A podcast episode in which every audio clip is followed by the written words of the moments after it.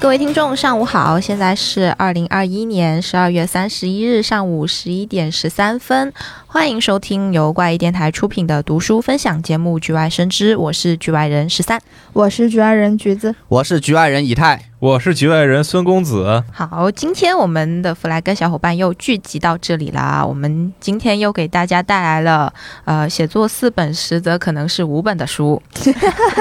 因为大潘 家老 发现师，我又在这里 了，实则不止五本啊！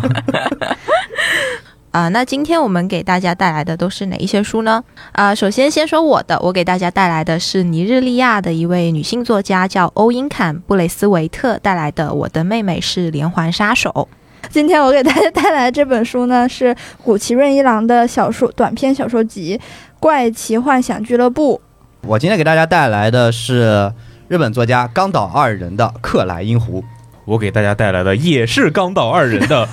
百分之九十九的诱拐啊！啊，今天我们就是好的算半个冈岛二人专 场，好的，我宣布你们两个就是我们今天的刚岛二人。正好二人。 正好二人是吧？ 好，在大家开始分享大家读的书之前呢，我们先来节目惯例啊，就是我们的怪异藏书局即将迈入六年老店的五年老店，它最近又上了一些什么新书？现在就是一个呃，我们》，上新资我讯。对，现在就是我 们怪异藏书局的一个新书速递节选。嗯，首先第一本呢是呃我们的一个老朋友乙一，他的一本短篇小说集是叫《只有你听到》，它里面收录了他的五篇短篇，分别是《花之歌》《谎言女友》《伤》《只有你听到》，还有《骑士内裤君》。啊，啥 最后这个名字感觉混在里面好奇怪 呀、胖次，啊，有对，点想看了。 是不是？嗯而且听说这个骑士内裤君是一个就是，哎，比较有趣的一个小短片，啊，听着名字就很有趣了，对对吧？对 嗯，然后第二本呢，就是亚历克斯·麦克利兹的《沉默的病人》，也就是我们今年豆瓣读书的排行榜上的第二名，对我们是看到榜单之后紧急上架。紧急给你们补齐。呃，第三本呢，就是冈岛二人的《克莱因湖》，也就是呃我们的以太今天的冈岛二人二分之一， 等一下要讲的那一本其书中，对，是是我的，对，是我们新鲜上架的。然后还有呃，是古奇润一郎的犯罪小说集和橘子讲的那本是不一样的哈。对， 它里面收录的是古奇润一郎写的七则犯罪故事。这本书呢，它更加集中探寻的是呃，在犯罪故事当中的犯罪动机。然后还有一本呢，就是色泽龙彦，也是一位老朋友了哈，对是他的《黑魔法手帖》。哦，哦，对，听名字就像是读完就可以成为阿兹卡班预备役一样。我要去霍格沃 兹。去当黑魔法防御科教师。哎，他这本书呢，就收录了他的十余篇随笔，它的整个主题是围绕着中世纪的欧洲民俗还有神秘学展开的。嗯，对，，比如说塔罗、炼金术、星座、黑弥撒、玫瑰十字会等等。哇哦， 哦，有兴趣。对，以色泽龙焰还是非常有意思的。对，对，其实上一次那个局外生枝，我是帮老根儿代班的。嗯，老根儿嗯本来想推的一本就是一个色泽泽龙焰焰对的一个讲恶魔的一个书，啊，是对的还对是非常对，有意思的。是的，感觉他研究的东西大家都会非常感兴趣。对，都是对那种记忆犹新的还就是是奇奇毒药幻手幻 帖，毒药手帖。好啊、然后以上呢就是一些单本小说，接下来呢有三套是呃套装书，分别是米泽穗信的《暗黑》系列、《满愿》、高阳的《盛宴》、《算计》和《轮回》。哦，嗯哦，对，，其中《满愿》呢，我们是出过了怪异藏书局的短视频，感兴趣的小伙伴呢可以去哦看一下。还是很好看的。四 D。然后呃，第二个套装呢是岛田庄司的杰作典藏，包括了五本书啊。第一本肯定是他的《占星术》，对然，后第二本呢就是《邪无犯罪》，第三本呢是《北方西鹤三分之二杀人事件》，第四本是《一帮骑士》，第五本是《奇想天动》。就如果你对岛田流感兴趣的话呢，就可以买来收藏一下，看一下。是的，尤其是这个书在我们 公司分化很严 重，比如说邪无犯罪，很多人都觉得哇，这看完之后脑子爆炸，嗯包括怪异君、嗯 小黄，呃，我看之前就跟我说，哦，你这个书你一定要看一下，哇，这个太上头。然后去看，哦，果然很上头，我超喜欢， 我完了，新本格是 吧？ 上头了，上头了。好，我们这里今天呢上新的最后一套书是田中芳树的《银河英雄传说》的全十册。对哇哦，啊，这个《银河英雄传说》呢，也是被日本改编成了动画，就先是改编了动画，后面又出了动画电影。嗯，对，假如你们有看过这个动画的话，也可以去了解一下它的原作。嗯，然后呢，以上呢就是我们怪异藏书局的新书速递节选，完整版呢就还需要你们啊打开你们的橙色软件，到我们的怪异藏书局去瞅一眼。好的呀，好的，然后我们就进入今天的正题。我们今天介绍的第一本书是刚岛二人二分之嗯别讲一了， 《冈岛二人孔融让梨》。那行，那我先讲好吧。我今天是刚岛二人中的一人， 我们俩在这里表演一个慢才的感觉 哎是 我就是那个捧的，你就是那个逗的，是吧？啊，对哎 可以，来一段儿，大啊猪头和小猪头，啊，慢才我意思啊，哥哥， 不是这种感觉啊，慢才，好，我今天来介绍的书呢是百分之九十九的右拐啊，嗯然后作者是冈岛二人。怎么说呢？在这个介绍开始之前，我觉得应该先介绍一下冈岛二人啊，因为冈岛二人其实和我们之前介绍过的那个艾利奎因嗯一样，他并不是一个人，他就像他的名字一样，他确实是二人。啊，对，写在了名字里。对，然后呢，他们是一对儿作家，是井上泉和德山纯一这两个人合作写作用的一个笔名。然后他们在这个笔名里面藏了一个谐音梗，就在日语里面，冈岛二人的发音和两个奇怪的人的发音是一样的。哦，哦就是两个奇怪的人，对啊很奇怪的。奇怪的两个人，啊，谐音梗扣分儿，对他们就在这儿埋了一个谐音梗的彩蛋啊。然后这个组合呢，是一九七五年正式结成，嗯嗯，但到了一九八一年，他们写了第一本小说是《明天一定是个好天气》，嗯，一本讲赛马的小说。哦，哦，就赛马推理嘛，呃，怎么说呢？只能说在豆瓣上褒贬不一。哦，啊 哦，就假假如你是毛利小五郎的话，你可能会很喜欢，对，一般一般来说就是这种褒贬不一的，肯定是特别能戳一部分人的嗯点的那种啊。对，就这本小说在江户川乱步赏他这个候补里面就落选了。然后呢，在一九八二年，他们推出了叫这个很难翻译，因为它没有中国中国版的焦茶色的，就是台版把它翻译成焦茶色的色棒，然后那个色棒其实是粉笔，类似于这样的意思，哦焦茶色的粉笔这样子哦，啊。然后获得第二十八届江户川乱步奖，嗯，然后一九八六年，《巧克力游戏》获啊得第三十九届日本推理作家协会奖。哦哦，那个巧克力游戏是出了简中版是吧？对，巧克力我游看戏有简中版吗？好像榜单上是不是还有啊？单上就豆瓣榜单没有啦，我因的，为我因为我记得就是有一天怪异君他在我们的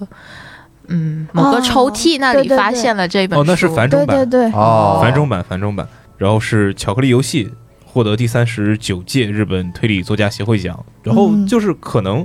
时运到了，就从这儿以后他们的书接连获 奖，嗯哦哦，风什么风来运转，时来运转时时来运。转啊 来运转，否极对泰来，否极泰来了，属属于是冈岛二人的时代到了。怪怪的呢。然后，一九八九年，百分之九十九的右拐获得第十届吉川英治文学信任奖。嗯同年啊，克莱因湖发表， 就是你 哦你们今天的另一位，对我们啊，今天的、对，是的，我们二人的另一位啊，他要介绍的克莱因湖 同年发表。然后这部作品呢，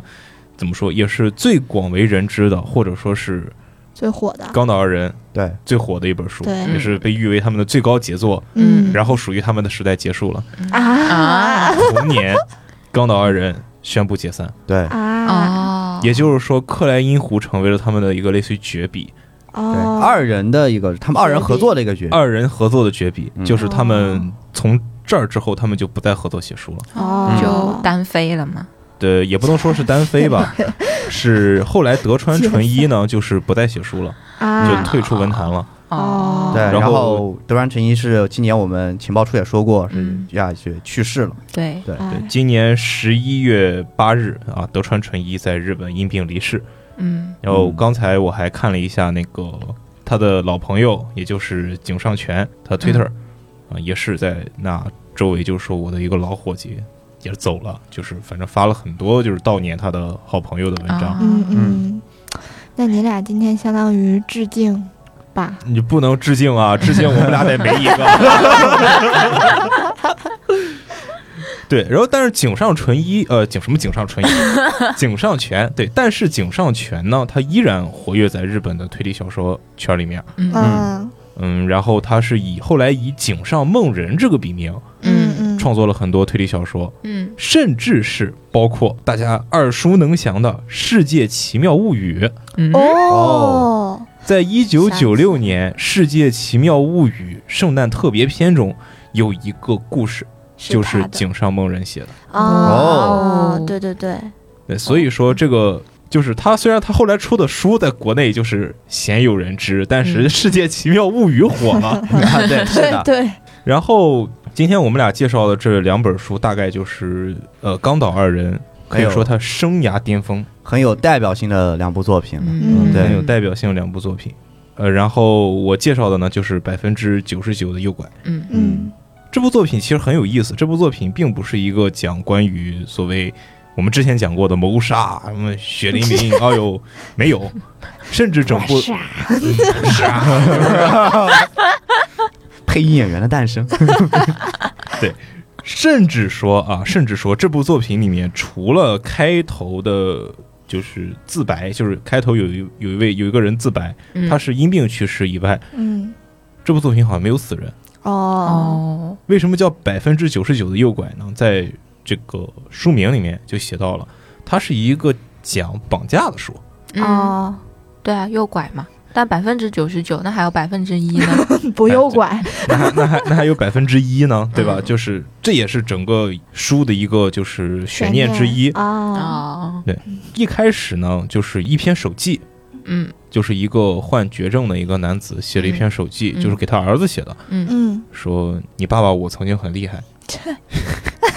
你爹还是你爹那种感 觉，就就一开始吹了一遍，说这是我是日本当时啊芯片儿大牛，嗯，我也有雄心壮志啊！别嗯看你爹当年就是你爹现在唯唯诺诺，其实当年还是是 吧？非重常拳之出击牛 啊，对，重拳出击。你爹我曾经在美国留过学，巴拉巴拉巴拉写一堆，然后所有的命运到了你五岁那年嗯开始转变了。啊为什么呢？因为他当时他的儿子被绑架了，哦哦，嗯哦他当时他的公司正在面临着一个问题，当时他的公司是一个美国企业在日本的分公司，嗯，但是美国企业暴雷了。嗯啊于是他就打算伙同他的员工们建立一个新公司，啊而且要做到日本最强。就在这个时候呢，他们面临两种选择：第一种就是要被吞并；第二种呢，就是带着他们这些年所有的积蓄，五千万日元嗯来东山再起。啊啊也就在这个节骨眼儿上，他的儿子被人绑架了。哦，那所以所以，而且不偏不倚的是，那个劫匪他要的赎金是五五千千万日万元。那就是就熟人作案嘛，对，嗯嗯，这种像是那种电车难题一样，面对、也就是面对一堆员工，还有你的儿子，对对，最后他就是所有员工都支持他去救去儿救儿子子。哇，对，就是他们公司最后是被吞并了。啊然后第一起绑架案，其实那一个劫匪设计的算是特别特别周密，嗯就是每一步，就算你警察在旁边，他一样能够第一不暴露身份，第二达成目的。哦就是这个底，我觉得透了也没有什么关系，因为这也就是书前五分之一的内容啊。啊，就是最后他甚至交接手法嗯都是精心设计过的，哦嗯就是首先劫匪惯用套路，嗯我不要现金，现金上有号，嗯嗯我要把它全都换成金条。嗯我对，然后金条呢，要你和我指定的两个人给我运。嗯运了以后，他们就是根据他的指示啊，这个地方留一条线索，那个地方留一条线索，就是辗转到了一个船上，哦，然后就包括中间还有一个所谓的破译密码环节嗯，嗯，啊，到了最后说你把这个金条放在一个橡皮圈上，对，就是一个救生圈儿，啊啊，船的一个救生圈上，把所有金条放上面，嗯，然后扔到海里去，哦，要记住要从哪个方向扔。他就那个剑橡皮圈上面有一个发报器，嗯，他们通过这种手段来回收金条。哦，尤其是这个，如果警察出动，嗯就一定要出动海警嘛。嗯，但是海警的目标太大了，对，对啊，容易被就是他警方无法做到在海里面是无法做到以一个隐蔽的形式来看到嗯，罪犯哦对拿、拿这个赎金的过程。嗯，于是，价值五千万的金条，当年价值五千万的金条就这么被劫匪拿走了。哦当然，他的儿子平安无事的回来了，哦，哦，也不能说是一个皆大欢喜的结局，对，只能说他那个歹选择徒对，就是通过这种手段剥夺了他可能一生的理想，这样子。嗯，对，最后只有歹徒一个人皆大欢喜。对，然后不嗯没有， 他父亲手机到这儿结束了，嗯，里面包含着就是对这个劫劫匪这个歹徒的怨念。哦哦哦，然后这个事儿过了二十年，他决定复仇，他父亲已经死了，那时候父亲已经病逝了，嗯他的儿子也读到了这个手记。嗯，这个时候出了一个事儿，就是在日本濑户内海那边有一个渔民，嗯，也不能说是一个渔民吧，一个曾经他父亲的公司嗯啊，就他父亲的公司现在已经成为了另一个大公司的一个分部嗯对，啊，他的一个员工退休回家淹死了，淹死，哦，他每天都要下海打鱼，嗯然后有一天晚上呢没回来，嗯，俗话说得好是吧？常在河边走，哪有不湿鞋？叫你天天出去打鱼，人家然后也呢，没办葬法，身大海吧。葬身大海了。但是在他被发现的时候，发现他是被某个重物拖到了海底下去。哦，啊，金条，对，哦，也就是说在二十年后，那批金条重见天日。嗯这个时候，警方那边就有疑问了，因为当时他们已经在河海边发现了有接接收器的一个空的橡胶圈儿，嗯也就是说，他们以为这个金条已经被劫匪回收完成了。嗯那么，为什么现在同样的金条又会出现在海里面？嗯也就是说，极有可能当年的劫匪内部出了内讧，哦哦，其中的劫匪之一就是那个天天打鱼的退休员工，哦，就他有一张地图，在上面各种画叉，嗯对，就海域地图各种画叉，就是在这个地方找过了没有，在这个地方找过了没有，最后他抱着这一批钱，就是死在了海里面。嗯哦，呃，就是他们自己实际上也不一定能确定这个金条回收具体能在哪里回收到。对，因为他那个除了那一批很重的金条以外，还发现了一个破了个洞的橡皮圈，嗯哦，也就是说，有两个，真正装着金条橡皮圈其实破洞了，哦，就那批金，条已经沉到了海里面去。对对对，当然，到这儿这个这整本书的谜题还没有真正浮现出来，浮现出来。这个真正谜题是什么呢？他的儿子嗯，选择复仇，选择复仇，塔塔开，一次猫塔塔斯莫开。塔塔开，对，选择了塔塔开。他的复仇手段是什么呢？他复仇手段是他绑架了吞并他父亲这个公司原老总的孙子，而且他绑架手段很有意思。因为当时是一个计算机可能是刚刚兴起的时代，嗯就这本书是能看出来一个很浓重的年代感，包括他用了软盘这种东西，嗯。嗯，软盘是啥？哦，年代感果然年代感出来了。哎年代，那感出来我了知我都知道，你不知道？不知道啊，我知道是硬盘，硬盘不就光碟吗？软盘是啥？不硬硬盘盘也硬不是盘光碟也不是 光碟 啊，不重要。啊，不 重要。说一下吧，就是以前有一个。很早以前，很古早的时候，就像现在 U 盘一样的一张，对，要一张正方形的塑料的一张盘，嗯，对，它是也是插在电脑里面用于存储，嗯， 一般来说，哦它的空间大小可能只有几个 M，呃，这对，样子几兆大小，一般哦就，但在那个时候已经很很大大，了很足够了。对，哦因为对一般用来保存一些文档啊、资料啊之类的东西。当时是一个刚兴起，就是电脑刚兴起的一个时代。但是冈岛二人呢，他在他们的推理小说里面会有很多超乎于这个时代的想象，嗯比如说当时他们在百分之九十九的诱拐里绑架他孙子的手段是利用了一个类似于人工智能的东西，嗯，就他开发了一款游戏，嗯，给他孙子玩儿。说那个游戏最后呢是一个实景体验环 节，宝可梦啊哦就是让他孙子抱上他的笔记本电脑，然后去参加一个所谓的寻宝。啊对，那个游戏叫《阿斯卡的秘密宝藏》，嗯嗯，去做一个类似于寻宝。嗯然后他自己人其实是在加拿大，啊他就远程控制着他孙子自己走到了绑架他的屋子里，哦包括他用电脑合成的声音嗯嗯来向那个被害者家属发出勒索指示，嗯，这样子。就他整个人全程不在日本，有完美的不在场证明。嗯嗯，他用电脑这种手段，当然这种手段可能在现在看来不算很新奇，甚至对现在我们都能找到这个信号的发信源，嗯但在当年没有那么高的技术力，他就属于那种高精尖人才，嗯，对拿着当时最高超的技术来干这种事儿。嗯这一次他狮子大开口，嗯要了十亿日元，哦，哇哦，然后这十亿日元要求全部换成一克拉的钻石，哦哦，当年十亿日元应该比现在多很多吧？，多很对多，啊因为是在日本经济泡沫之前的。，对而且而且当时你要想换兑换成钻石，钻石这玩意儿也是通货膨胀的，这玩意儿啊，对嗯，绝对保值的这东西是。嗯，再包括是之前那个，哎，这里面书里面有个细节，就之前的那个黄金，原本五千万的黄金，现在可能值好几亿。对对，就因为黄金这东西是保值的，对金价上涨的。对嗯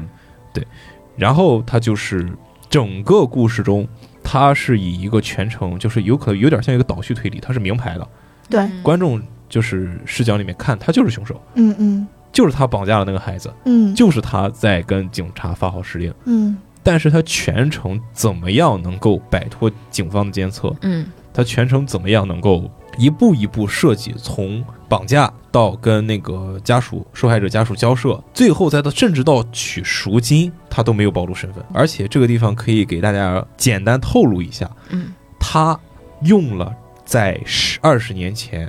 和那个罪犯绑架他基本完全一样的手法，只不过这次他借借用了电脑。哦嗯哦，从犯罪到实施，到与警察周旋，最后甚至是取赎金，嗯都基本上完全一样。嗯所以说它相当于一个犯罪手法的一个复刻。嗯，对，但是就是因为多了科技这一层，导致警方对它无能为力，那个科技是有感觉有点科幻那种感觉。有一点科幻的。哦，就它有些科技，包括到现在也有点科幻，就包里面用了一个技术是，它往自己的牙上，就嗯口腔内部贴了一个类似于贴片儿的东西，嗯嗯它可以通过吹口哨来控制电脑。哦，那要不会吹口哨咱们对啊，这不会吹口哨咋办？啊，不过这个想法很大胆，也很有意思。对，他的想法很大胆，就是通过这个震动的频率，它里面说什么超声波，我把它稍微的优化一下，好吧，震震动的频率，嗯啊对来远程控制他的电脑，啊来达到他跟绑架犯打电话这样一个误导。嗯就他跟绑架犯打电话，实际上是他跟他自己在打电话。啊，对啊，他就是那个绑架犯嘛，哦对啊对对对就那边也不是设定好程序，都是随机应变的。嗯 嗯哦，怎么随机应变呢？就是自己在说话的时候，就是没事儿就 这 种。 那这这也不像吹口哨，这这这这不是吹口哨啊，但是反正就是这种感觉啊只。要有那个频声音的频率出来就哎能够哎哎，对对对对，控制有有有有这种味儿，就有这种感觉。但是 这个长久想想还挺有意思的，是吧？就就我我跟你说，你 把孩子语速也很快。把孩把孩子给我放了，好不好？ 明天交货在哪儿呢？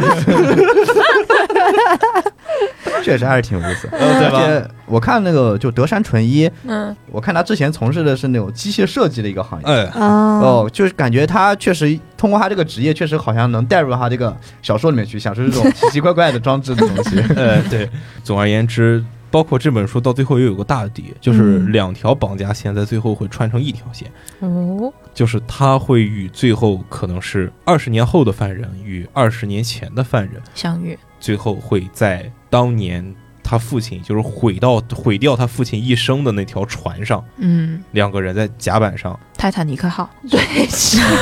就条 就是个游轮嘛，就因为他父亲是从那个船的甲板上扔下去了他嗯金条嘛，就是他毕生的积蓄，最后就在那个甲板上，也就这整本书最后一幕是两个绑架犯的对话，哦，哦，二十年前的和二十年后的，而且两个人直接剧透，这个无所谓，都脱罪了，啊哦对，，相都互脱罪了。但是就是最后有一个小悬念，就这本书留了一个开放结局，啊，就这两个人有一个人被抓了。将会被绳之以法，哦但是整本书到最后都不没告诉我们说是哪个人，哦哦哦，因为这两个人都是二十年后这一起案子的嫌疑犯。哦哦，哦两个人都是对他嗯儿子这个地方也做了一个局，就是把脏水泼到了二十年前那个人身上，哦这是他的复仇。哦，我不仅要了你的钱，我还要要你的人。 我还要你的命， 这种感觉。 这个，哎呀，不知道为啥听讲一直在回想半泽直树，就那 个剧，什么 啊，就以牙还牙，加倍奉加倍还。光环，简直就是，还有那个五千万，简直和那个里面一模一样。呃对 半泽直树少一点，两千万，对对，我主要是半泽直树终于完结了，我估计下一步就要首首相给他跪了。真的没是有没有得得得到美国总统好吗？达到一直直到 美国美总国统，总统也不能大一级是 吧？联合国理事长，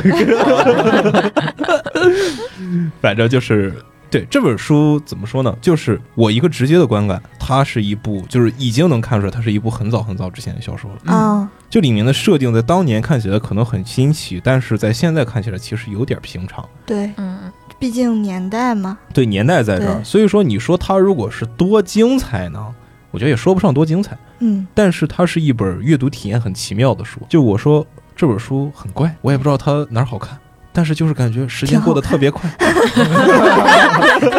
这啥 rap star 就是就是非常的怪啊。又快又很快， 呃对，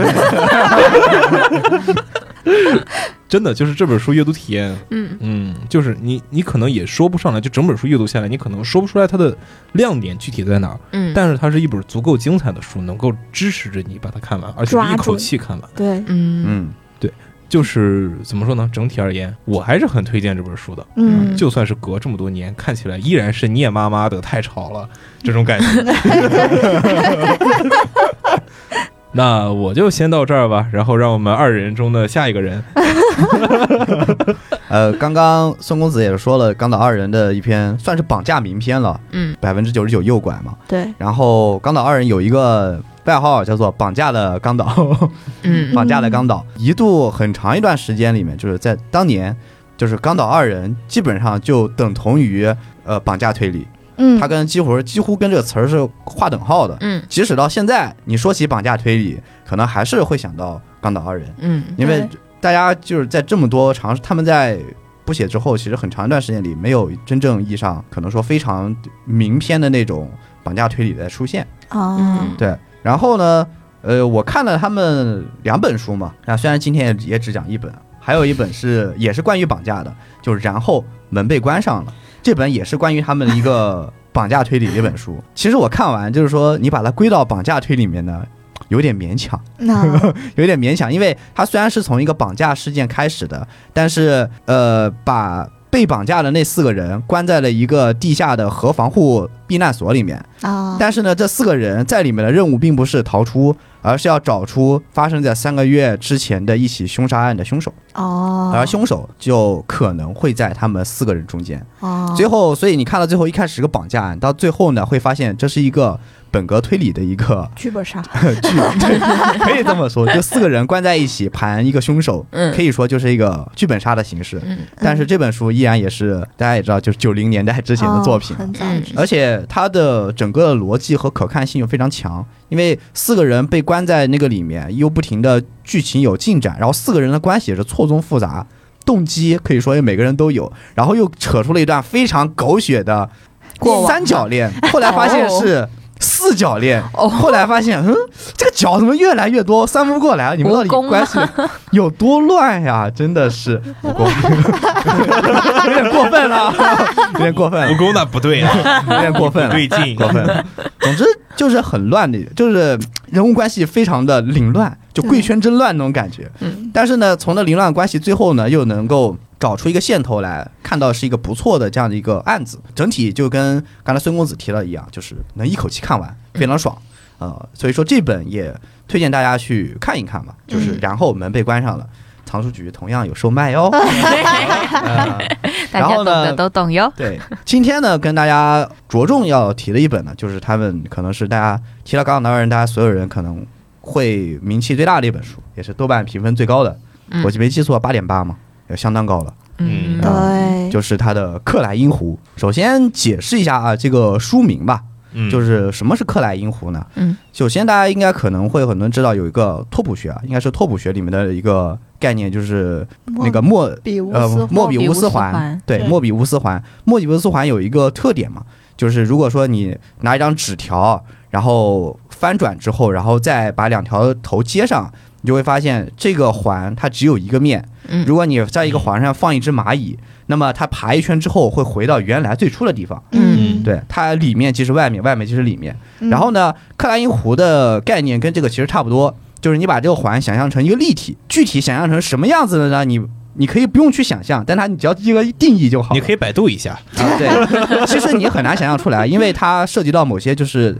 四维空间的概念。对就，正常来说，正很难想象出一个四维空间什么样子。嗯但你只要知道它是个立体的东西，你把它当成一个湖好了。这个湖它的里面即是外面，嗯外面即是里面，它也只有一个面。嗯嗯那反正这就是呃这个书名的一个含义。嗯然后那个书的故事呢，我觉得也非常有意思，就是跟大家进行一个分享。好的，嗯，哪里的口音？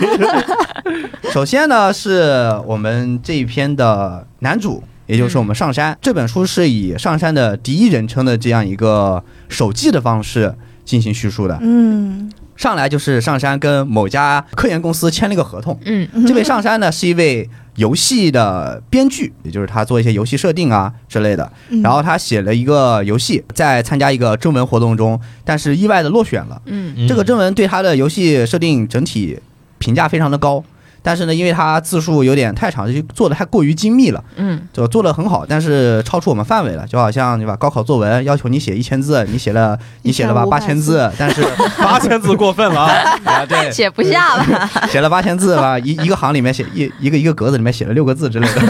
然后然后呃这那个高考老师看完之后是吧，觉得写的太好了，但是我也只能给你打零分，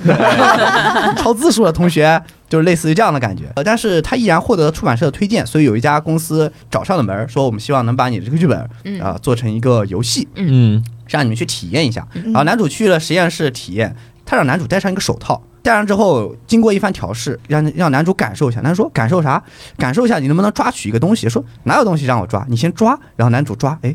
等等，明明眼睛看到了什么都没有，但为什么感觉手上捏着一个铁质的东西？嗯哦然后研究员告诉他：“对你现在正握着一把钥匙。”男主说：“什么东西？没有钥匙，哪来的钥匙？但我确实好像也摸着钥匙，为什么呢？哦好奇怪 呀、他说：“其实是我们手套，这个手套其实是可以模拟一种感受，感对，嗯直接反馈给你的皮肤和你的神经。嗯看到这里，相信很多观众大概也能够理解到这大概是一个什么样的游戏了。啊对，没错，这是一个刀剑神域， 对，刀剑神域， 对，可以让你完全体验的这样的一一款游戏，嗯能让你沉浸在游戏里面，让你的五感，包括触感，所有的东西都能够完整的体验，哦，甚至是吃东西和喝东西。哦，对，那它有饱腹感是吗？呃呃，可以，它可以给你身体发出直接的信号。哦，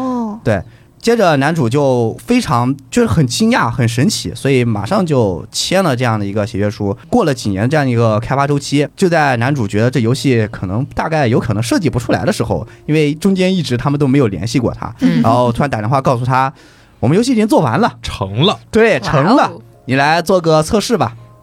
哇哦然后就男主就去了游戏公司做测试，发现跟他一起做一起来的还有一个测试员，哎，嗯是个漂亮的妹子。哦对有雅点漂斯娜亮， 对吧？这个妹子叫做黎莎，他们两个人，他做男主做的是款单机游戏，就两个人要一个一个的进去分别体验。对，嗯但是很明显，这两个人用的完全不是一个套路。男主是一个呃有点推理和他设计这款游戏嘛，他是一个喜欢推理的人，嗯所以他更注重于游戏的解谜，就是潜行暗杀。对，就是那种细胞分裂式的。他做的游戏类似一款间谍侵入，然后完成任务的这样的一种游戏类型。对你潜入某个敌国的总统府，是一个非洲小国，潜入他的总统府，营救一个工程师、啊科学家这样的人物。男主就是用那种就是睾丸、细胞分裂啊、从头到尾没有一个击杀，从头到尾用潜入和解谜的方式突进总统府。嗯，而女生呢，特别粗暴啊，就是疯狂杀戮， 刺客信条没有的，狂战士信条。奥德赛是啊，吧？对，砍进去就完了，要要什么解谜？老娘足够强就能杀杀光所有人， 是吧？我不是间谍，我一个人就是一支军队，就那种。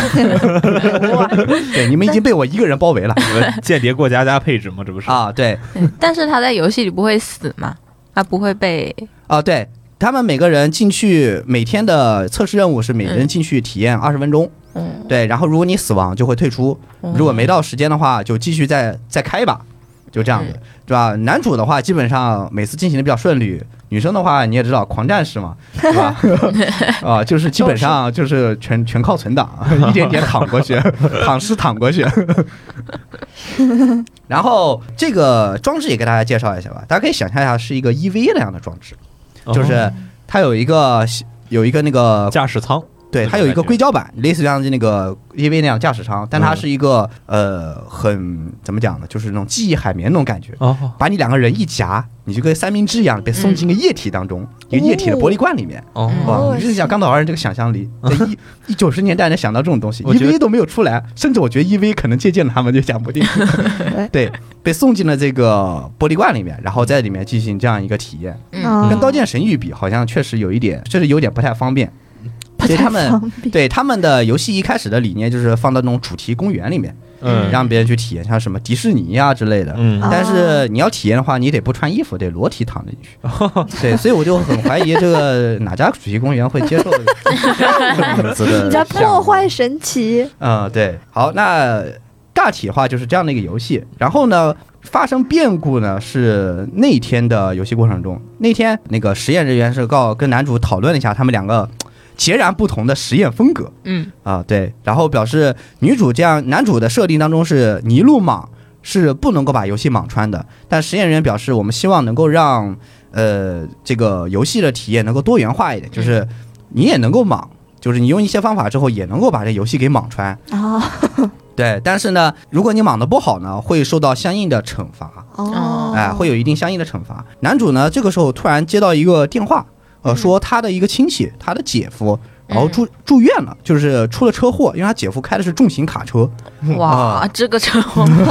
出了车祸，是他撞了人还是人撞了他？ 不 清楚，但反正在医院里应该挺严重，所以男嗯主赶紧就是呃，实验人员赶紧开着车带着男主去医院，嗯因为他们这个嘖技术非常的高端，嗯所以对要对同行或者说他们都要有保密协议，他们是呃所有的测试人员、外来人员先进入到他们一个办公室，然后进入了办公室之后进到一辆密封的面包车里面，嗯就你完全看不到外面一辆面包车里面，然后再用这个面包车秘密的把他们带到那个实验场所，哦就男主他们是不知道实验场所在哪儿的。哦不是这么秘密的实验场所用来研发游乐园玩具，哥，对，不可思议吗？对，确实不可思议。但反正就是他们防，就是名义上是为了防止那个商业间谍嘛。嗯然后那天呢，就是男主同样是被对面包车，然后他必须要坐他们车嘛，然后去了那个医院，然后医院发现，诶，到医院查没有我姐夫啊，打回家电话一听，给他姐姐说没有听说姐夫说出了车祸啊，而且出车祸第一时间不应该是打给你啊，应该是打给他最亲的应该是姐姐啊，为什么对啊不打给妹夫呢？对啊，对吧？不会吧？妹夫啊，小舅子，小舅 子，小舅子，突然这个有点乱啊，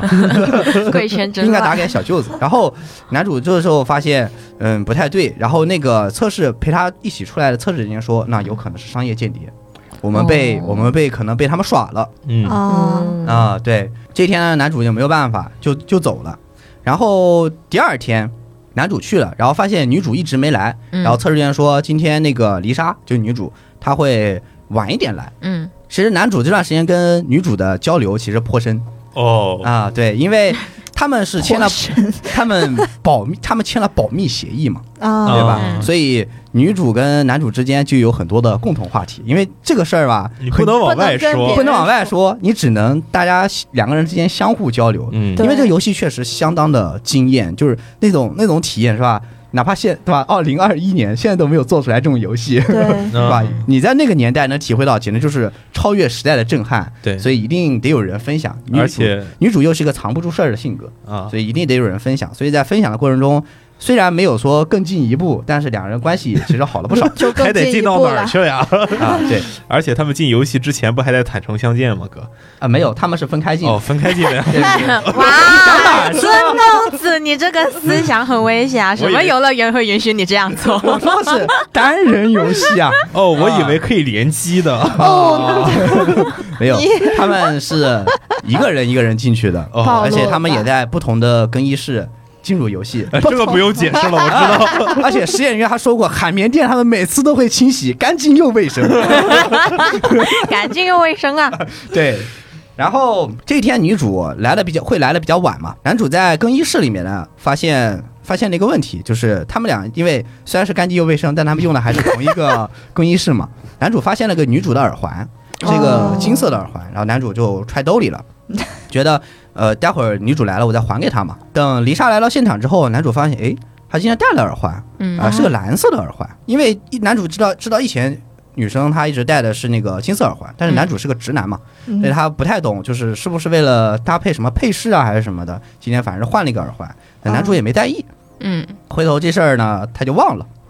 就就最后就还一也没直有揣还给兜他，里啊。对，一直还给 他没但是想不知道是不是女主在这今天的游戏测试环节中受到了某些惩罚，就是之前测试员说了惩罚，嗯所以女主有一些心慌，她说：“我现在对这个游戏和这个公司现在嘖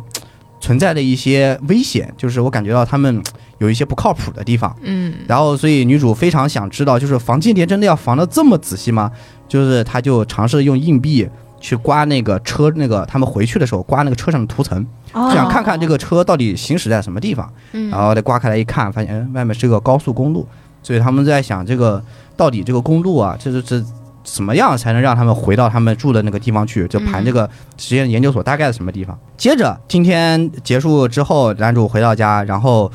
当天晚上有一个电话打过来，是女主的朋友，嗯她住进了女主家里啊，是呃女性朋友啊啊、住进了 女主，她因为跟后来我们知道她是跟男朋友吵了个架，哦然后呢啊一赌气出来了。嗯但是也没地方去。然后他知道女主家一个人反正住那儿，所以就去了女主家住。但女主有个习惯，喜欢把钥匙放在门框上，嗯哦然后就跟我们公司是吧，平时喜欢把那个钥匙放在地地毯下一样。不要说出来这个真的能说吗？无所谓，现在门都 现没在有门没有了。了， 现在那个门儿都没有 了，我家大门常打开是我吧？家大门已经常打开了，无所 谓了。对，不仅门都没有，栏杆栏都杆没有一些了。对我们现在公司属于全无防备的状态， 敞开怀抱了。对，有一天外卖小哥径直就直走了对进来，对，直接把外卖送到桌桌上，嗯你都无法想象，没有任何的门铃，没有敲门，外卖小哥直接走进来，把外卖放在你的桌上，等你走 就差喂你吃了。对，还有这种服务的放 吗？放放下只来，给你祝你留用下了餐一个愉背 影快。，只给你留下一个背影，仿佛他是去买橘子的。 什么玩意儿啊？回到正题啊，远了， 讲到哪来着？对，门99钥种讲钥法是吧匙 钥匙放在门框上，对，然后他就进了女主家里嘛，发现女主一夜未归，男主明明是跟女主一起，就是从测试场所回去的嘛，明明是一起回去，为什么女主一夜未归？第二天，男主去到测试中心，然后测试人员说女主辞职了。啊，突然就辞职了，然后反正就说理由也很牵强，就是呃我的心情不好，想辞职，不然想后就玩直了接不来了。嗯，对，研究人员也很那啥，因为他们的测试进行到一半，其实人测试人员走了会很难受，嗯但是他们也没办法，只好就是联系下一位就是备用的这个测试人员。嗯，嗯男主很奇怪，不应该啊，就是他跟女主关系虽然说还没有那么的亲密，但是好歹也是朋友了，对，就是他一应该声招呼都不打。虽然说女主昨天是有些疑虑的，但是总体而言，她对这个游戏的兴奋程度是很高的，对，对，比男主要更关切。嗯，但是突然一个招呼都不打，突然就辞职了，总觉得很怪。再加上他的朋友说他的女主一夜未归，哦，嗯，对，接着男主就联系到他那个朋友，两个人相互对了一下信息，然后男主是发现女主当天背着包出现在了他的公寓里，但是人却没有过去。那嗯他的那个朋友却说：“我一天都在，我我那天晚上都在，女主肯定没有回去。接着就产生了矛盾，就是男主明明看到那个包那天女主带着的，嗯如果他没有公寓，这包怎么飞进他的公寓里去？嗯哦，对然后那个他的那个朋友却说，我在他晚上，我一晚上都待在家里，如果有人回来，他回来，我怎么可能不知道？嗯对啊，对，就产生了一个极大的一个矛盾。接着，呃，游戏的测试依然还在进行，也来了一个新的备用人员啊，是一个备用人员，是一个呃资深宅男啊，游戏痴，游戏非常痴迷，可见他对于这个游戏也是非常兴奋的。嗯对，接着，男主因为发现了种种这种对不上的这种信息，所以就去调查了很多事情，嗯就跟女主的朋友一起。女主朋友也很想想知道女主一直都没有回家，嗯到底去了哪里？所以他们俩一直在调查，就是关于这家公司开发的很多信息。然后他们一直了解到这家公司好像总共总部在美国，女主就找到她的前男友，他的嗯哦对，她的前男友正好在那个已经新闻报社工作，就是在一哦家新闻机构。对然后他能查到很多国外的一些新闻，而且会很快，就是像美国相关的一些新闻，所以他们就委托那个她的前男友去查。然后她前男友看到自己的前女友刚离分手就跟一个男生出现在一 起，敌意还来非常找，我，敌意非常的强。但是这位仁兄人倒是也还不没太错那啥吧。啊，心心胸宽广，啊，对，主要是他出于一个记者的本能，也嗅出了这家公司有点不对味问儿。题，对嗯，所以一方面虽然心里很不爽，但是呢，他还是作为记者的直觉，觉得这事儿还是值得一查，嗯，所以想要就挖料的心情盖过了一切，所以给了男主一张名片，嗯，男主就揣兜里了。又揣到，啊，对，男他主又兜揣里兜到底里有了。多少斗？你要记得，男主现在的物品栏里面已经有两件物品了，对，装备哆啦 A 梦是吧？他的物品栏里你就可以想想，你玩二黑二，你已经占两格子啊，四个格子。 啊，接下来就是男主接着在那个研究所里面做这样的一个继续游游戏的测试工作嘛。嗯男主非常想，就是因为现在矛盾点越来越多，所以男主现在有一个第一个想法，先把这个研究所到底在哪儿嗯给他找出来，因为他们现在不知道研究所怎么去的嘛。所以男主想了个办法，就是我先跟女主说，跟那个呃女主的朋友说，你去租一辆车，嗯然后停在那个办公室外面，等我们的车一出来，你就跟上去，哦，哎跟踪了，一路跟车跟到那个研究所，我们知道那研究所在哪了嘛，嗯是不是？然后呢，女主说好，然后第二天执行这计划，结果呃男主说，那提前我们如果你跟住车了，然后我们约定一个地点，我们在那个公园里面碰头。 嗯男主那天结结束了那个测试，然后回到了那个公园，然后发现，哎，怎么没有人啊？啊然后附近找了一圈，然后发现没有，说难不成他出车祸了还是什么的？ 然后打电话，然后也没有人接。这时候想，那我不如找找她前男 友，是吧？万一万一是吧？他他知道那啥呢？而且我还可以问一下他调查那个信息怎么样了。哦嗯合哦一，理嗯更更想掏他名片，发现诶，怎么我口袋里名片没有了呀？啊，然后想，那他是那个他是不是回那个女主的公寓去了？因为那个女女生她的朋友她一直住在那个公寓里嘛，嗯嗯然后她就去那个公寓，习惯性的去那个门框上面摸那个钥匙，嗯结果发没现有没有哦钥匙，诶，奇了个怪了。然然后男主就回男主回没办法就回家了。了，第二天听到外面有人咚咚咚砸门，然后男主跑回去一看，诶，这不是那个谁嘛，就是女二女嘛，主啊，女女主二朋友是吧就女朋友，我们现在叫她女二吧。啊嗯嗯，就是女二，然后在那咣咣砸门。女二说：“我昨天在那公园里等你一天，你咋不来啊啊，？”男主说：“我去了公园，没有人，没有人啊。哦”，这时候，一个很大的一个想法，腾的呀出现在男主的脑海里。嗯这你个们信俩息对不上的问题，好像跟那个研究所有一点关系啊。现在我们能够知道的有三个锚点，给大家去想一下。第一个锚点就是二婚耳环，对，男主的物品栏出现的第一个东西是耳环。为什么那天、嗯女主戴的耳明明明女主戴的耳环就是那个金色的耳环？首先，女主丢了没有去寻找，因为她换了耳环，她肯定注意到自己之前戴的耳环丢了一丢失了一枚。嗯为什么没有去寻找，也没有提及，而是第二天直接换了一枚耳环？嗯第二，为什么男主那天没有摸到那个人的名片？嗯因为女二当当来砸门的时候，男主一摸口袋，发现名片还在口袋里。啊哦为什么那天会没有名片？第三，为什么他跟女二没有碰到？然后还有一个就是门框上为什么没有钥匙？嗯嗯有很多个对不上的地方，而且还有一个信息，大家可以自己去想一下。就在我刚才说的剧情里面，还有一个信息也是对不上的。为什么会发生这件事情呢？因为男主怀疑可能有一部分的剧情并不是发生在现实，现实对嗯嗯而我到这里的话就点到为止了，不能再说下去了。不能再说下去了。大家可能因为其实听到之前的剧情，很多观众其实因为近些来近些年来类似的作品啊，还有很多东西其实挺多的。整体的这个剧情或者说内容其实并不难猜，但是这是一本一九八九年的书， 真的，离我们非常熟悉的像。可能像类似的电影《盗梦空间》，就是它的书封上也写着，就是比《盗梦空间》早了二十年。甚至异度侵入比较近的，嗯，嗯，而且我个人觉得还有一部跟这个部很像的一个作品是《禁闭岛》啊，啊，都是小李子演的。不是你你《禁闭岛》是二零一零年的作品，嗯，啊也禁闭岛也快二十年你确定说这个名儿真的不会透吗？ 啊这个名儿有点儿，因为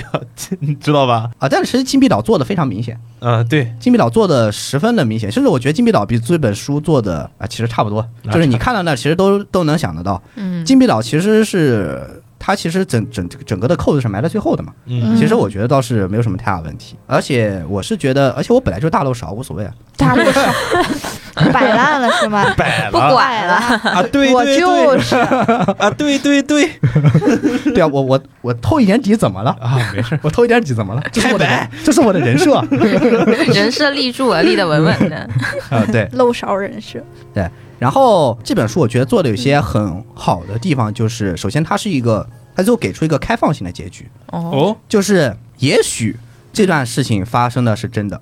也许这段事情发生的是假的，嗯但就是其实作者。你看到这个结局的时候，你并不能够真正的有一个锚点去判断说哪边是真的，哪边是假的。嗯，嗯，就是有可能你觉得真的那边是假的，有可能假的那边是真的。嗯就像一个克莱因湖，它的正面接着反面，反面就是正面嗯，哦哇哦，点升题了华了，满分作文，啊。真对的嗯就这个有点像最后那个陀螺有没有停下来嘛？嗯想给你配一个恢对，宏的就是那音乐 个看陀螺有没有停下来的那种感觉。嗯男主最后是怎么样的？他分不清真假了，嗯，就人已经快疯掉了，就不知道该怎么办了。所以他想到了一个跟炭治郎一样的办法。哦，对啊，看到过那个《无限列车》篇了吧？都， 对吧？炭治郎是怎么做的？男主也就差不多，但是炭治郎是做完之后，他又从梦里醒来了，嗯但是我们不知道男主是不是醒来。哦，哦，对，这就是开放式的结局。你所以我觉得这书其实是非常有意思，八点八分实至名归，真的。确实，你嗯可确真实是个漏勺啊！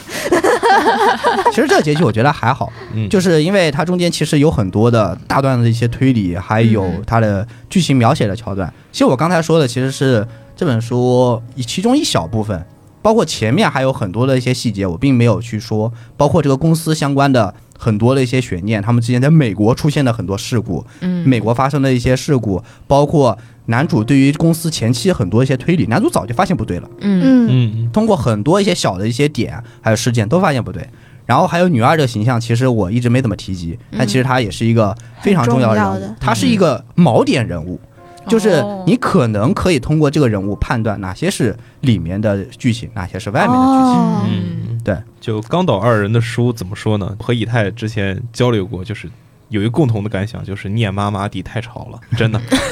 我老听你这个像什么黑麻麻、乌漆漆之类的形容词，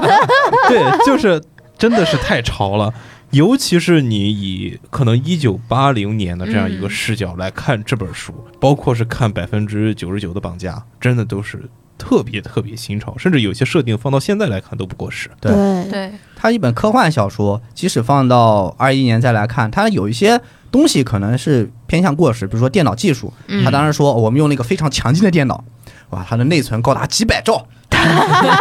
啊，我有点绷不住啊！ 这这稍微有点绷不住。你这么大个系统，就几百兆的运行内存，连原神都跑不动啊！ 我只能这么说，按照我二元，连原神都带不动啊！啊，你会从这些点发出，哦，确实是那个时代的作品，但他的想法又实在太超前了。对啊，对他甚至对整个的作品的构架，他的想法远远超过甚至后面出现的一些作品，嗯甚至比那些还要好。嗯这是我最大的一个这样的一个感觉。嗯然后关于这篇作品呢，就是《克莱因湖》，它其实还有一个后记。嗯对，后记它就是类似于像是那个呃，怎么说，就是奎因的那个前言一样的一个东西，它会把作者带入进去啊、后记里面还出现了它里面其中一位作者井上泉，他一个角色的身份出现在这个后记里面。哦，对，嗯而这个后记呢，很多人说是败笔，也有人说这个后记呢，是正是它最精妙的地方，啊，因为它给了很多不确定性的东西一个答案。哦但是呢，哦很多人说写的极好，但有人说毁了这部作品。我只能说，等大家看的时候，自己再去做这样一个评自己判，评判哦，对对自己再做评判。就是我个人觉得后记还是很有意思。嗯就是看你想要一个什么样的结局呗。嗯对，对就是你，你相信童话吗？我是觉得，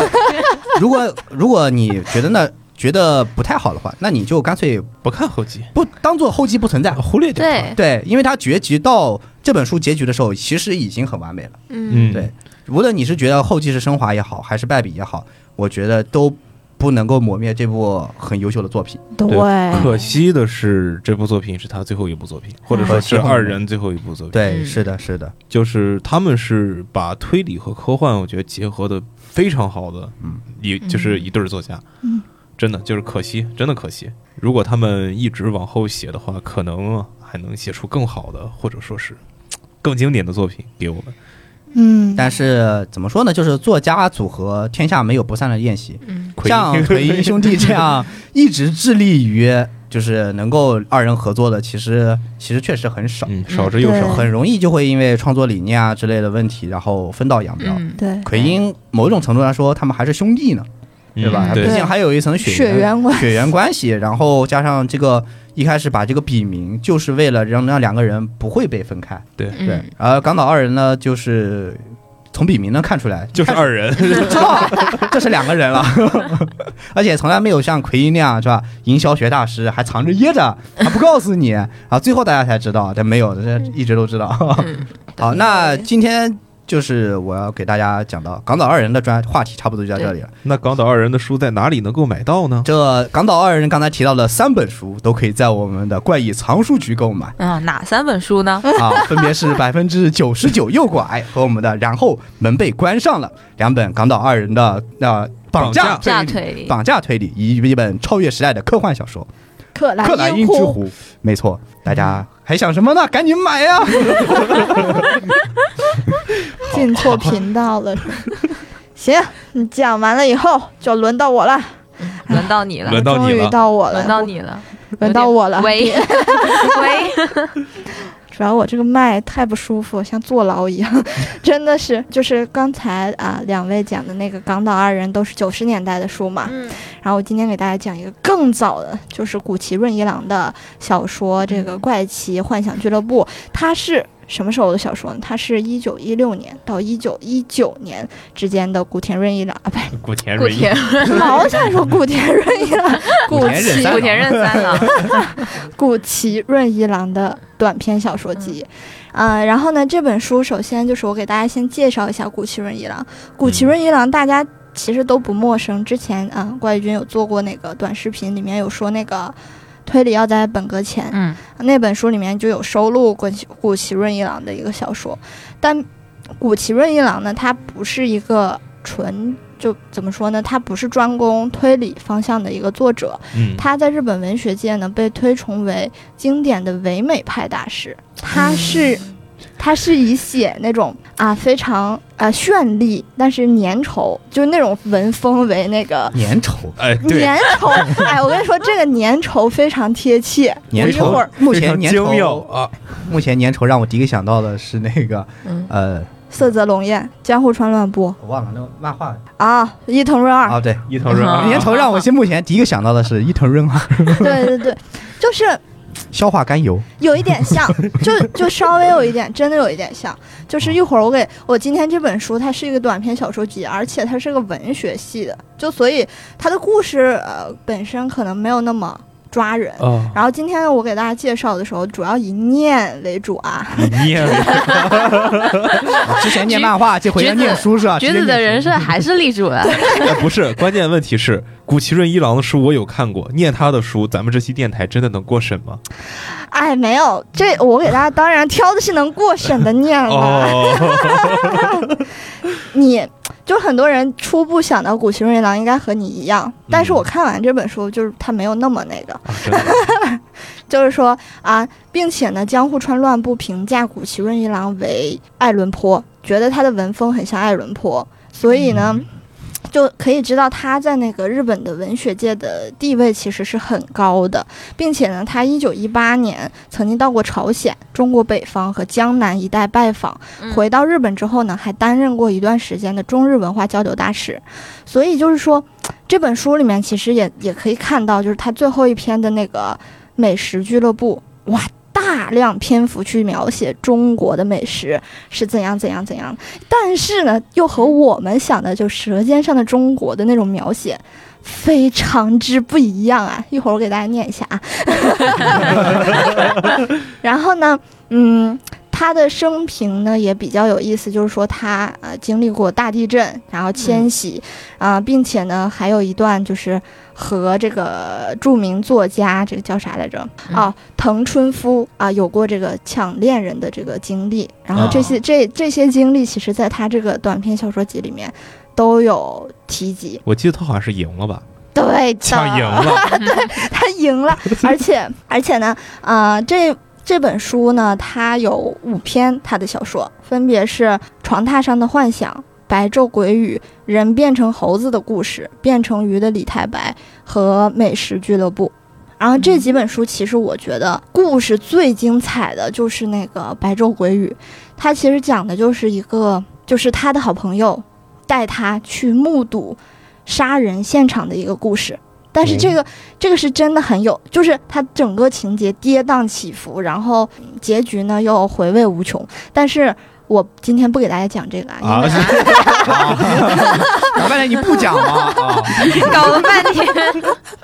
就是大家不要抱太大希望，因为我觉得这篇就还是得自己看，我要讲的没意思了。嗯然后我今天给大家讲一个，就是变成鱼的李太白，嗯这个呢。就是在我在看评价的时候，很多人都说这一部小说非常无聊，呃，这一部故事非常无聊。但是我呢又觉得还是挺可爱的一个故事，我就给大家讲这个无聊但可爱的故事，这个李太白是我们就是想的那个李太白吗？对，就是就是我们想的那个李太白。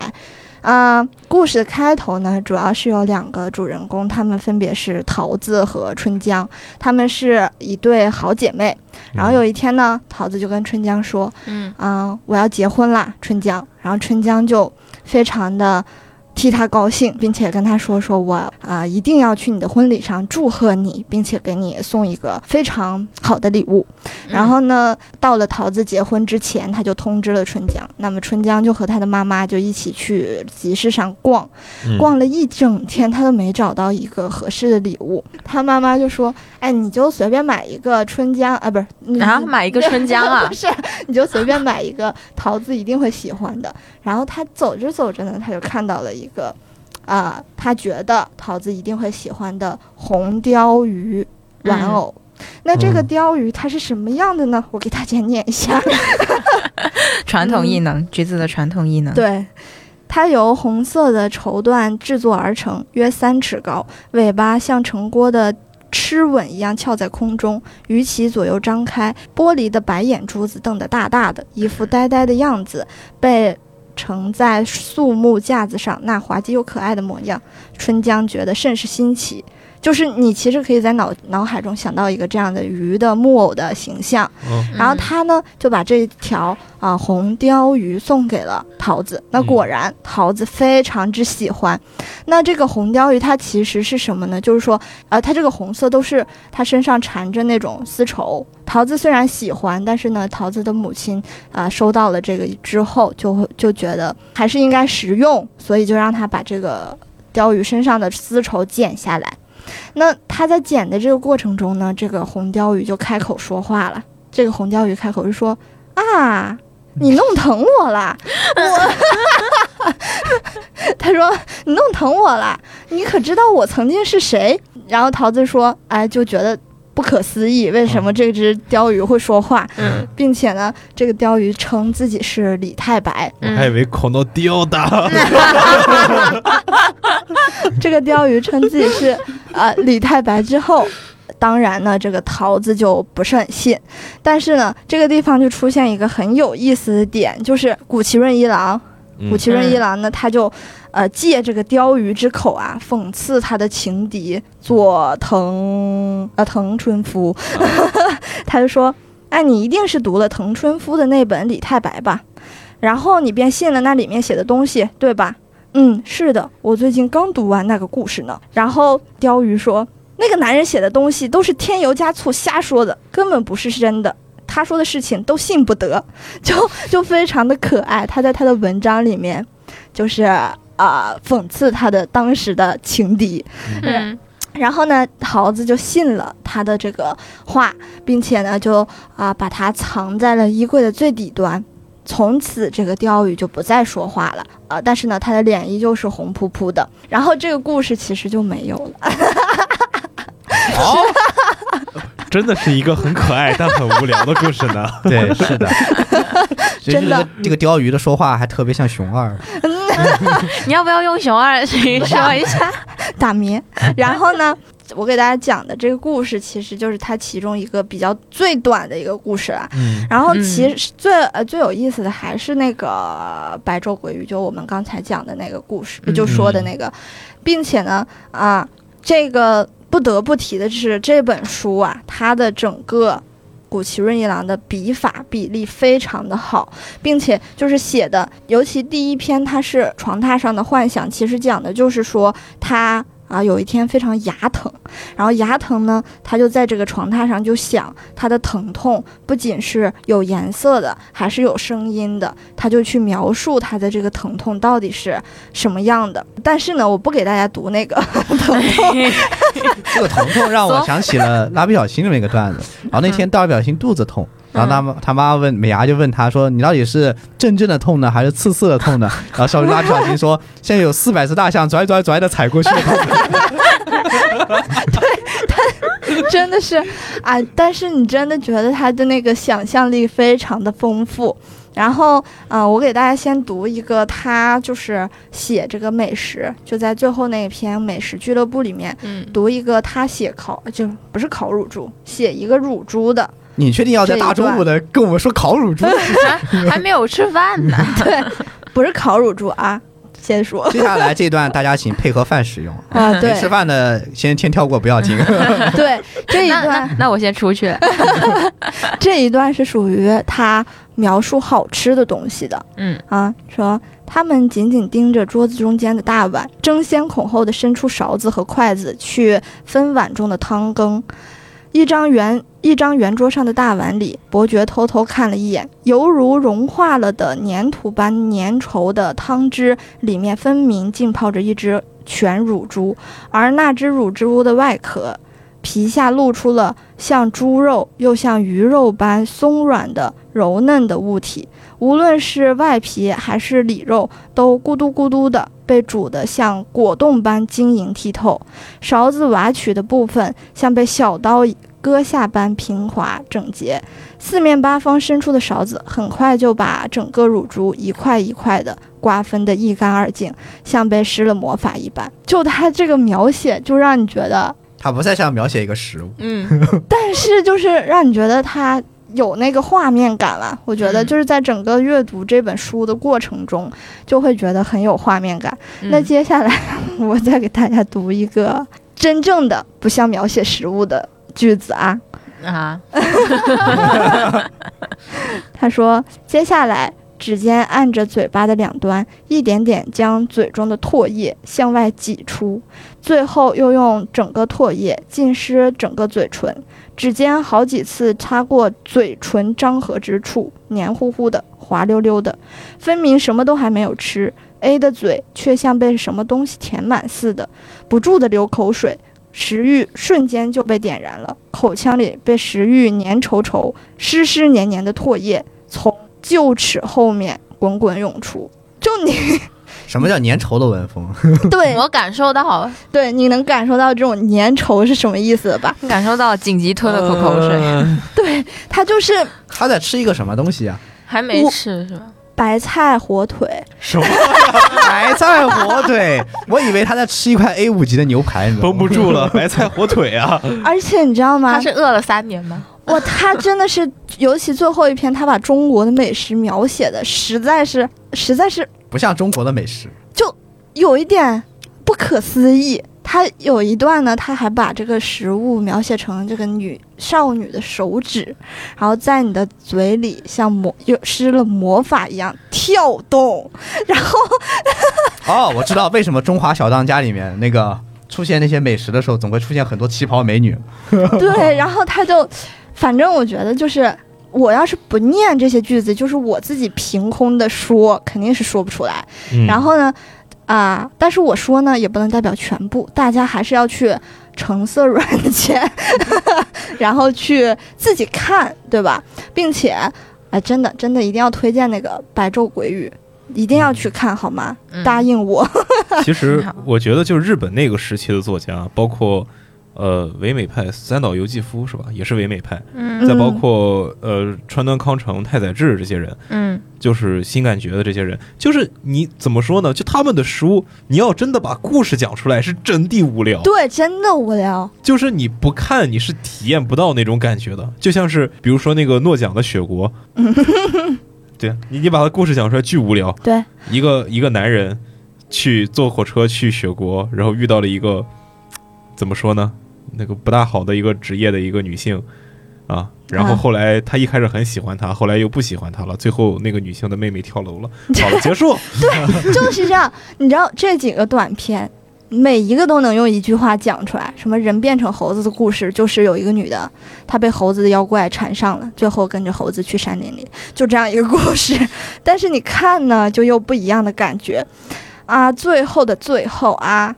我还是给大家念一个 评价，就是我在豆瓣上看到的，就是我看完这个评价以后呢，我大概。啊、能够就是好像点醒了我一样，因为嗯这本书的每一篇短篇，它其实最后啊，它不是说有一个很确切的答案，嗯它每一个对最后都有一个像引子一样的东西把你勾起来了，但是它结束了嗯，啊、哦，所以那个时候你就其实当时我看到这的时候有点不知所措，我不知道为啥 为什么要这样呢？但是我看了这个评论之后呢，我就有一点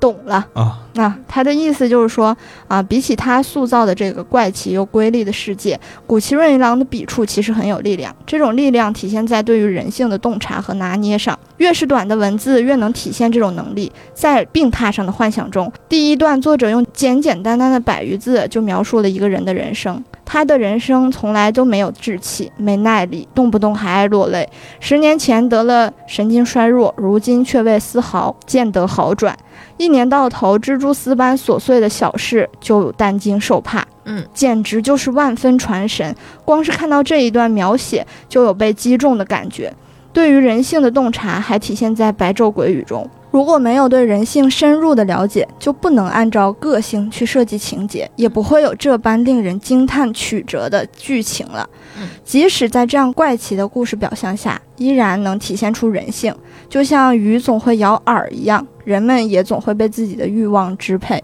嗯总是能跨进同一条河流之中，万古不变，就很像就是这个鱼饵总会咬饵一样，人会被自己的欲望支配。嗯其实它这里面的每一个故事都是会体现一些人性的欲望，嗯就像嗯最后就讲那个美食俱乐部嘛，它不是单纯的去说这个美食啊多么多么多多么好吃，它是它一方面说美食好吃，另一方面呢又在讲美食俱乐部里面的这些人个个都是肚肥流油，然后呢肆意的就是放纵自己，就暴食对这种感觉，对，就像《肆意千与千寻》里面那个一开始那个父母那种感觉。嗯，对，就类似于这样，他就是，嗯，在描写美好事物的同时，你也会觉得他也是被这个事物所啊、迫害，或者是这样的一个嗯感想吧。嗯嗯，对对，然后呢，这就是我今天给大家介绍这本《怪奇幻想俱乐部》啊，这古个嗯奇润一郎的。日本的日本那个时期的书真的是建议大家自己读一读，真对的真的很很有味道，真的。对对对，对，就刚刚橘子念不念了那一句话嘛？那个指尖捏着嘴唇两端的那个，我刚瞅了一眼他的上下文，原来那个指尖不是他自己的指尖，对是一个女子的指尖。，对，哦，他就是他就形容吃这个菜的时候，就是有一个女子，她忽然走过来摸着你的脸，然后呢，一会儿把你的嘴捏起来，一会儿捏你的嘴唇，然后把手指伸进去，然后你。嘬他的手指的时候，你会感觉到那种粘稠的 不一样的味觉。我我我真的只能说，古奇润一郎真的老抖 M 了。这个人对我我只能想象出手汗的味道。你好死，就是你读的时候，其实我觉得还是有点生理不适的，对对，没有没有那么舒适啊，但是会有一种奇怪的感觉。就包括他的刺青，我的妈呀，他的刺青简直就是抖 M 心理活动大赏， 好，哦对对对， 就从头到尾每一篇都是，基本上啊， 然后我觉得还挺不错，大家推荐大家自己去读，嗯就是对，嗯，听我讲故事肯定没有意思，还是得读啊。对确实，就刚看了一下他那些字，其实很有张力。嗯就我刚刚看，就看了那那两段，我就能感受到就那种怎么说食粘色稠性也，就是确实 对，确就实，就他把对食物的欲望，还有对人的欲望，对对，嗯给结合到了一起对那种感觉。我看那个豆瓣评论，还有人说我就是冲着去看小黄书看的，结果你就给我看这，太直白了，这个欲 望。也许这个评论也是这个书要表达的一部分， 对吧？被欲望支配是吧？对，好的，讲完了一本黏糊糊的 书，耶耶黏糊粘稠的书， 好，接下来就到了今天最后一本书，也就是我讲的这本书，叫《我的妹妹是连环杀手》。哦对，刚刚刚刚讲的三本书都是日本作家嘛，然后这个是一个尼日利亚的作家，尼日利亚就是非洲的一个小国家，嗯它的作者也是一个女性。啊，然后讲这本书之前，我要先说一个警告，就是我接下来所有的言论都只针对这本书里面它建立的世界观，求生欲，就书里的书里的三观不要给我上升到现实当中啊！对，不喜勿喷，先套上一层复活甲再打架是吧？，对， 因为 因为啊、呃其实这本书的故事是因为这本书它的日文版是上了今年的这本推理小说《好想读》的十二名，哦，啊对，对是，的，然后是在公众号那里有一个粉丝留言说这本书出了中文版，然后我才去把它扒了出来，然后跟对编辑 跟编辑对接，然后才拿到的这本书。哦，哦，嗯，这本对书装帧也很这样很漂亮对，这本书是那一种，它放在书店的书架上，我可能都会去买的地步，嗯就奔着、就奔着它的颜值啊，一个颜狗，对，它一非个常颜难狗在得做在这这本种，书跪了下来。他感觉很难得做这种小开本的。对对，首先它既是小开本，然后其次它的配色是蓝粉配色，嗯，对，而且它的封面表面上就是一朵花，到到底具体是一朵什么花？嗯，我我不知道啊。 就反正它是一朵就绽绽放的花，但是呢带刺的玫瑰，花花的世界，酒醉的蝴蝶。然后，但是呢，这本书如果你把它拿到一个就是没有开灯、全黑的环境下， 对，对这本书，我先跟你说吧，它是夜光的封面，哦，嗯，公众号会配图，具具体具体它夜光出来会是个啥呢？你们自己看啊，我我就不说。对上一本看到夜光的时候，还是已经绝版的《刺青杀人》， 是吧？ 呃对，哇哦，嗯对，所以说就就他们做书的这个用心程度真的是对它，总体来说就是非常华丽的正装，对但是又没有那么的华丽。花哨没有对不花哨，但是很华丽。对，啊、在讲这本书之前，我想问一下你们的问题，做一个人口小调查，啊你们都是独生子女吗？是的，是的，是啊， 啊，只有那那那你们那你们会不会就从小到大会不会有想过，就是想要有一个兄弟姐妹这样子，就陪你们一起长大？啊，我小时 候，橘子也有故 事，我妈，我我记得很那时候啥小学吧，嗯我妈跟我说，你想要有一个弟弟吗？然后我当时说，你要是生下来，我就把他扔出去。出乎意料之外的反 应。好哦家伙，橘子果然是有故事的。但是我现在呢就很后悔，嗯，就我觉得长大以后这种独生子女的这种感觉就越来越明显了。 哎，就是有一些独生子女呢，他可能就会希望会有一个人可以陪着他一起长大，是的，嗯对，就可就两个人可以一起做很多事情。然后今天这本书里面呢，就是有一对姐妹，嗯，这个姐姐就陪着这个妹妹长大，也陪着这个妹妹做了很多事情，包括在妹妹杀了人之后帮她清理现场。哇哦，哦，哦其，实书名都已经知道了， 对，就不要装作这么 惊讶了，是吗？哎，但是这本书它的主角。就作者的笔墨其实是放在姐姐身上的，不是放在哦妹妹身上的哦。的哇哦，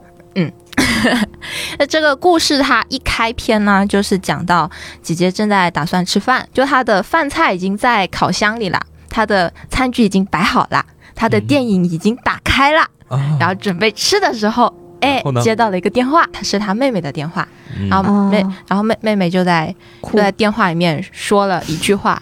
啊、姐姐叫做科瑞蒂，妹妹说科瑞蒂，我 杀了他。嗯对，她就接到这样一个电话，然后嗯没有办法，不吃饭了，然后就赶了过去案发现场。 你嗯这哪有心思吃饭？啊 这还能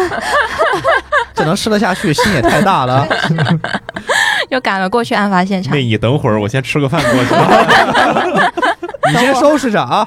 我再去，我等我到我吃完饭再去检查一下。干饭人干对，饭然后魂打开一个打开一个抖音视频，嗯，就吃了。 对，继继续他的电影。 哎，然后姐姐呢就赶到了案发现场，是妹妹和她刚在一起一个月的男朋友，那个男朋友叫做费米，他的家里面。嗯故事一开篇就姐姐在清理现场，是姐姐清理现场的哦，妹妹就在旁边看着。作者就详细的说了，就姐姐是怎么清理的，她先她是用的浴巾，然后啊、呃通过吸走地上的血迹，然后再用水洗掉，然后再吸走血迹，再洗掉，这样反复的一个重复的一个一个过程。嗯，对，然后然后呢，把现场清理，而且呃，姐姐非常细心，她就包括墙缝，就地板那些缝隙什么的，她都没有放过。嗯，呃，因为姐姐她是护士，所以她可能懂得一些就这方面的知识，然后她会自己就配比，就用什么氨水啊什么东西，就配比出那种洗剂，就可以把血迹洗掉。啊，哦就就嗯没有办法测出血液反应那种。对啊，对，然后呢，他们就回到家，然后姐姐就向妹妹了解一下她这个不省心的妹妹的 Why？这个杀人情况。嗯，这个妹妹她只记得在他们在一起一个月的纪念日的时候，这个费米很生气的向她大吼，然后洋葱味的口气喷在了妹妹的脸上。不要今吃天洋这个葱啊了，怎么有点味道啊？今天这电台， 有味儿。 有味儿。对，然后然后妹妹就掏出了她随身携带的刀，随身携带啊，哎，这会儿有点卖财的感觉了啊。 然后一把捅进了费米的心脏。就因为他吃洋葱 口气，就因为生生气的大吼，然后妹妹一个不理智，然后就掏出了她的刀，一把捅进了她的心脏，而且还是捅进了心脏，还不捅的别的地方，还捅心脏，就是为了让她死嘛。下死手啊！我这是靠，然后，然后她害怕费费米气没有绝，她又把刀拔了出来，又补了两刀。哦，然后呢，姐姐她她来到了那里，他们两个人就要准备抛尸嘛。嗯，接下来这本书就给我们展示了，呃，两个女孩子是如何把一个健壮的男子抛尸的这样一个过程，一共分为五步。第一步，准备打工开冰具；箱门儿，我也想 说，第一步打开冰箱， 第一步，准备工具，因为他们要把尸体包起来，所以呢，最好用的东西就是床单。啊，对，然后姐姐让妹妹去看一下费米家里有多少张床单，嗯，妹妹就告诉姐姐有五条。本来你裹尸当然是用的床单越多越好嘛，嗯对啊，万一就是你包的少的话，血迹什么的渗出来就惨了。但是呢，费米他一共有五条床单，姐姐就想到了费米这个人一定是那种对生活一丝不苟，甚至可能有些洁癖的一个男那的。他干嘛吃洋葱呢？对生活有洁癖，为啥不能是洋葱？真 那是那你这样子，你让山山东里面有洁癖的人，你是不是就不能吃大葱啊？至少嚼个口香糖吧。 中国人离不开葱姜蒜的， 不 能失去葱姜蒜，就像西方不能失去耶路撒冷，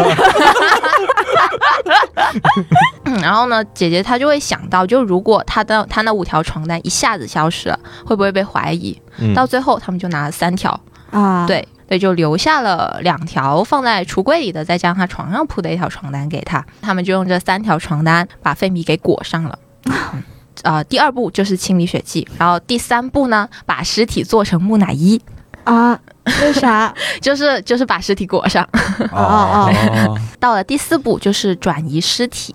费米的公寓在一在某一个楼层，需要两个女孩子抬一个健壮的成年男子啊。到底是走楼梯还是坐电梯？怎么样可以做到既快速又不会被人发现呢？姐姐也是经过一番思考，然后呢，决定两个人坐电梯。啊，对他们就把就把一条一米八一米八一条加长的一条白色东西，然后两个人抬抬到电梯那里。他们两个人进入了电梯，正在电梯门快要关上的那一刻，有一个人冲了过来，说：“等一下我，摁，帮我摁住一下电 梯。”然后妹妹妹妹妹下意识的就要去摁开门，然后姐姐一把把把妹妹的手拍掉，猛摁关门，然后最后门关上，那个人没有进来。啊哦，哦，对，然后等电梯下到一楼，然后妹妹就到就在电梯里面看着尸体，然后姐姐就去拿她的车去运尸，而且还想好了，就是如果妹妹她在电梯里面有人来，或者楼上的人在摁电梯，怎么样应对，这这些姐姐也都想好了。然后到了天使姐姐对，然后到了第五步，使用漂白剂。啊，为啥？因为把他白人漂成黑人，啊，不是 黑人漂成白人， 第五步，使用漂白剂。你这个发言在国外我们节目放不了。当时编辑发给我的试读章，我就读到了这个地方。哦， 哦哦，我当时我整个人看到这个地方，我就，然后呢？你都是告诉我呀， 我好急啊！所以呢，他表白剂是干嘛的？然后你就让我们急 是吧？所以我就让你们试一下这个的这个急的滋味。 但其实，但其实他那个漂白剂就是在一开头就已经说了，就是姐姐在那里清理现场，哦就她配比的氨水什么的，哦，对，啊那个就是使用漂白剂。所以啊、呃这本书它一开始就是已经介绍一个这样子的刺激的，案件哎，抛尸场景。哦，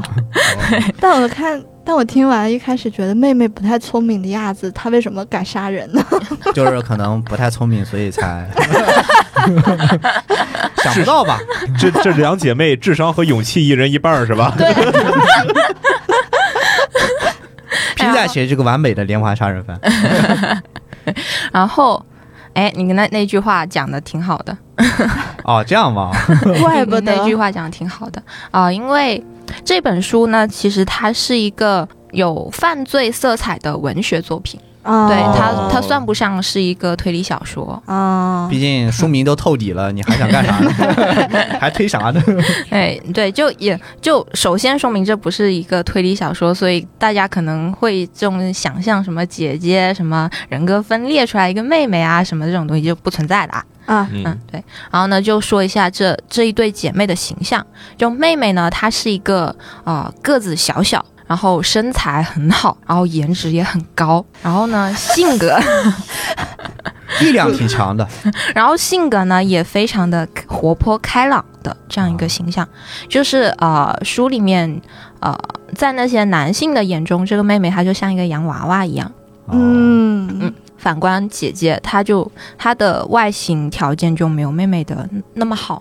嗯，对，就姐姐就比较高，然后相貌没有那么突出，然后呢，性格也更加沉稳冷静，所以这样子的一对姐妹就注定了妹妹会更加受异性欢迎，对吧？啊姐姐就没有那么受异性欢迎。嗯哦然后呢，在处理完尸体之后，这个故事其实就没有再去纠结于妹妹跟这个费米，就这个死人他们之间，嗯，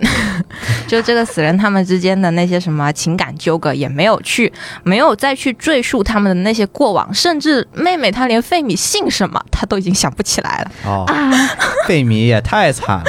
就是因为吃了个洋葱，真至于是吗，我不喜欢妹妹，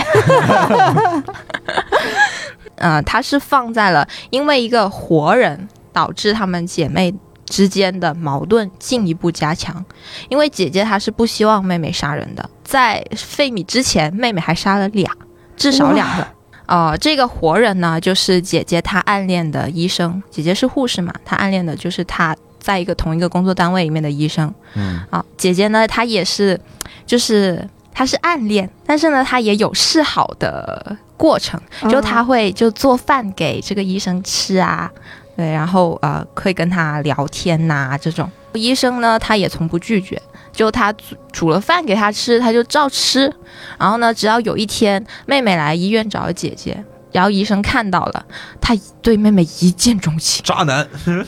他对妹妹一见钟情，他就迷上了他的妹妹，然后就向姐姐打听他妹妹的这些什么资料，什么是否单身什么的。然后姐姐她就很，她就很气很，她就很气愤，就是嗯我暗恋那么久的男人，你一出现，那个男人就已经被你迷上了，而且这两个人还在一起了。啊， 真抢那男人他妹啊妹！，那他妹妹知道他喜欢他吗？嗯，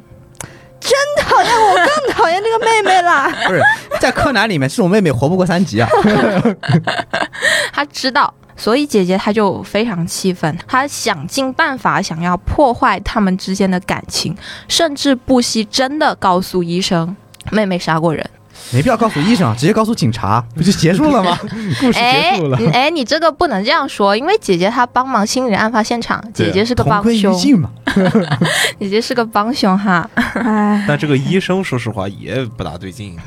然后医生他听完姐姐讲的妹妹杀了人这个话，他跟姐姐说，我也愿意嗯不。是，他说。他说：“你妹妹跟我讲了，你就是嫉妒她，你就这样抹黑 她，我不相信。我我想出去。 然后直到直到妹妹跟医生再次约会，嗯，然后姐姐在家里面啊，又收到了一通电话，又收到了妹妹的一通电话，哦，糟了，医生啊领便当了。姐姐她第一次跑进医生的家里面，这是她第一次去医生的家里，她很气愤，然后又很难过，满房子找，到最后她在一个房间里面看到了倒在地上的被捅了一刀的奄奄一息的她的妹妹。啊啊，啊！他什么妹？他妹妹不是出刀很快的吗？怎么怎么一点抵抗能力没有呢？可能我的拔刀在你之上，可能哎，这一波啊是医生的反杀，啊对，因为刚刚已经说了，妹妹她就是一个洋娃娃，嗯，就妹妹她是一个很个子很小的女孩子，就其实如果一个男生他想要怎么说，反抗嗯就想要反反杀她，其实很很简单容易对对对。但是妹妹她还是得手了三次嘛，呃不是，那那那那医生是死了，医生没死，医生活着，那她谁反杀突了。然让我想起哦周星驰的电影，就那是《谁大内密探零零发》，我们医生也是拿刀混饭吃的。那那那谁给他打的电话呢？妹妹啊，奄奄一息的妹妹啊，妹妹没死嘛，哦？哦，然后呢？对，妹妹被捅了。然后姐姐她在她在冲上楼梯的冲上楼梯的那一段，作者就用了一个小续鬼，就她接到的电话，她作者不说谁？就作者不说妹妹打那通电话的内容是什么，哦然后就说她到了医生的家里，然后大家冲上了，然后她在冲上去就找妹妹的那一刻，她心里想的是我不能没有她。哦，不能没有妹妹。对，就是其实这个地方他对医生的情感和妹妹的情感，这个作者故意混淆了一下。嗯，对对就我们以为他不能没有医生或者怎么样，就他是我很重要的人这种感觉。对对，对，但实际上她不她不能没有的是妹妹，嗯，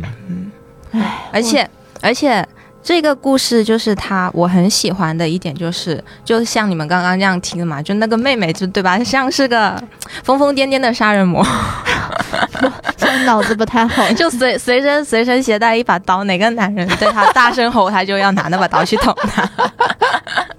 但其实不是这样子的，其实就你整篇看完，就是作者他没有通过任何人的口述，然后来告诉你，呃，妹妹她变成这个样子的一个动机。嗯但是作者呢，他通过了姐姐她回忆的一件往事，而且这个往事他是他是穿插在其中讲述的，然后哦一点一点的来告诉你为什么妹妹她会变成这个样子。哦哦哦，为什么这不能说是吗？呃呃，这个倒是也可以说，但是呢，讲的越多，这本书能看的就越少，因为这本书它也不厚。像是一本小开本了，再强调一遍啊，对，就因为在我看来的话，这本书里面的男性角色，他们都是那种自带傲慢属性的，甚、嗯甚至有一点点自大的那种自负感觉。嗯对，就你看，你像像看那个医生，他不相信姐姐的话，对吧？嗯，然后甚至就是费米死了，怎么可能警察不来查案呢？警察是来过的，警察来过不止一次，哦找这一对姐妹问话，嗯哦甚至警察还把姐姐的车扣走了，就是运费米的运费米车尸体的那辆车给扣走了去调查，嗯就是这个样子。都没有调查出来都没有把最后的嫌疑锁定在这两个人身上，犯罪小说里面警察很少发生的，就发挥正面积极作用。那其实其实是其实是因为就是这个这些警察他们他们也不相信，就是妹妹一个小小只的女孩子就干得出来，就杀捅了个身体健壮的成年男性，我觉得这刀种事口刀口方向不能够测定出大概犯罪人的一个身高吗？不是你就往这上哎，往上一捅，因为你很高的一个人，如果说比他还高，你按到他肩膀这样往里捅嘛，对，应该就是是一个是这样捅就的，一是个妹妹这应样该捅很难直直的把刀垂直的插进去吧？她应对该啊应该是有一个有一个斜向的一个方向，跳起来捅或你者膝盖，你们俩过于专 业了，啊，但是哎，首先他们是抛尸了，抛尸成功了。哦其实就费米一开始是当失踪案件来处理的，就是没有尸体对哦，对。然后呢，到后面到后面好像尸体找到了，然后又查了一遍，对，就这一次就把姐姐车扣走了嘛。嗯然后他们把姐姐的车扣走，也不是说是真的想要查出点什么，他们是想要钱，他们想要姐姐给这个钱，然后把她把她这辆车给拿回来。故事的发生地是在哪个国家？尼日利亚，哦，我还以为倒也正常，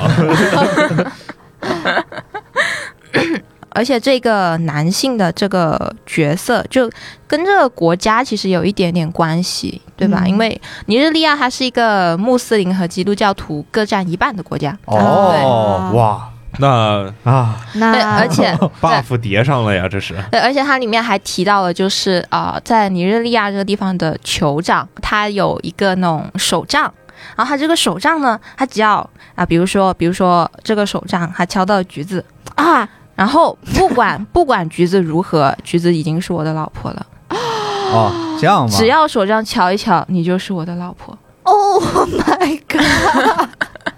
那这期这样吧，我们头像就用大内密谈零零发，十三就是周 星驰，你就是橘子就是刘嘉玲了，啊决定了，哦就这么决定了是吧？啊。所以这这整个故事呢，在我看来，就是它是一环扣一环的，整个故事非常的流畅，而且它叙事的整个结构也非常的出彩，我觉得。嗯对，因为它的整一个故事就是它其实很简单，就没有那么复杂。嗯，对，但是它背后传达出来的那种意义，我觉得是比较深深远刻的。的，对啊，接下来我要念一点东西，好的，啊我要念点东西。我念的这个呢是呃这本书的后记，这个后记里面有一段话，这段话说的是这部以一对姐妹为关系的中心，而作为配角的男性能否活到最后一章也难说的小说，巧妙回击了犯罪小说通常始于年轻女子惨死的俗套。然后双引号啊，这是作者。作者的话，双引号。从我个人来说，我总是被强大的女性角色所吸引我，所以我小说里的人物一直是自我意识坚定的人，就算他们坚定的走上了歧途，他们也一直是强大的人。双引号回来，嗯嗯，对，所以说就是这一对姐妹，其实她们。啊、做的这些事情，其实她们一直都是意识非常之清醒的，啊，嗯对，哦而且而且看完整个书，你会就是能感觉得出来，其实妹妹她捅人的这个行为，其实是来自于她，嗯，怎么说，就是反抗男权，就男性话语权占绝对优势的这样一个社会里面，对她所做出来的反抗，嗯嗯因为在他们生活的环境里面。在他们生活的环境里面，就是当你这这样的意识觉醒之后，你没有人可以帮你啊，对，就只能靠自己的一些没有人可以帮你，嗯然后所以这最直接的方法就是杀了他。极端的方法。嗯，对，嗯最直接又是最极端的方法只就能是说杀了他。这个语境是在国外才成立的哟，在中国是而且不可以的，不倡导呀，我们不倡导。 而且而且这对姐妹，就她们两个人都是这种意识已经觉醒的了。就除了她们两个人，她们如果离开了彼此，其实她们就是孤立无援嗯的。啊，对她们两个人，其实在这本书里面就像一个命运共同体对一样，嗯对她们不能没有彼此。对，就是互相支撑。嗯，你这样一说，我又感觉很像那个小姐之前提到过那个电影哦，啊，对啊，她也是那种女性反抗意识，然后也嗯是那种双女主那种感觉，她其实也是一种就是象征意义嘛，就是说嗯女性反抗，然后那个男性角色都不是傲慢了，对吧？就是恶心，嗯 讨 厌对，尤其是这本书尤呃，在可能是因为之前我对尼日利亚这个国家并不是很了解，嗯但是你一就是刚才你介绍完了那个尼日利亚那个环境以后，我觉得怎么说呢？就这本书在了解到他们那个社会环境之后再看，对，更加我有那种有味儿。对有味儿了。我记得，呃，我看过一个电影叫那个《我在伊朗长大》。嗯，哦，嗯伊朗，就大家可以先看一下那个电影，然后就试图理解一下这种极端的心情是如嗯何产生的。不是说我们我们肯定不能倡 导，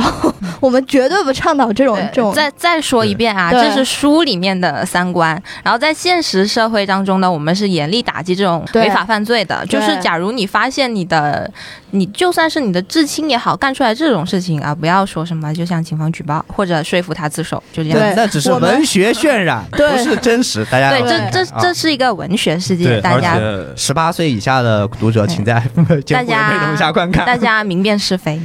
我刚看了这本书，感嗯觉还是啊，开本又小，然后又还挺薄的，漂亮还挺挺挺好读的。但是确实还是很少能看到像尼日利亚这样子很，就是不太就产出就是文学作品啊之类的，能够引进到国内的这样一个东西。对，我觉得是很好的去了解一些像是这些小国家，或者说第三第三世界，我就很少能在国际上能够看得到这些国家，能能够了解他们 的。小国系列是吧？小国非常提的， 老提也不太好，但是正好说到了，那就提一提吧。提一 提吧，小就国系是列。像这种国家，我们其实真的很难了解到，就是能看到他们的文学作品的话，其实是能够更深入的知道，哦，原来这个国家是会这样的样子，原来这个世世界上还有一些人在这样的文化和这样的时状态下生活 的。对，其实其实就这个就这个作者，其实他是在英国长大，他对于他自己的故乡其实没有那么了解，他也特地的就说明了他不想去什么深挖这个社会，他们国家那个社会背后的一些什么东西，他没有他他也不会去写这种这么深刻的作品，因为他自己本人不够了解。嗯，对但是呢，他但是他也还是就是愿意就是写这这样子的包含着女性意识的这样的作品，嗯然后写出来。而且我感觉就是像是这些国家他们写出来的东西，就背后总是有一个很庞大的意义就包裹着它，嗯对，就对，往往就会很深刻。 好，哎呦，沉重起来了。哎 不能不能再聊下去对，所了。以所以说所以说为什么这这是最后一本书了吧？对对 对，对，这要是第一本书还得了？ 对，刚 才刚才明明是吧？漫才什么还挺开心的，对，我们的节目不能再往上升了，就是在再往上升，我们的节目是 hold 不住的。对，就这样子。对我也对觉得对所有观点停留在个人层面，停留在书里的世界。我们对再再次重申一遍，我们严厉打击违法犯罪。对对对， 啊，是的，这里是中 国。好，那我这本书呢就分享到这里啦。这一期节目呢，随着我这本书的分享结束，其实也到了一个尾声。就是如果你大家对我们节目里提到的五本书，对吧？呃啊，对，对，事是实上的，是五本。 对，确实提了五本 约等于 五本，小于四本大半于等于四本。四本半。嗯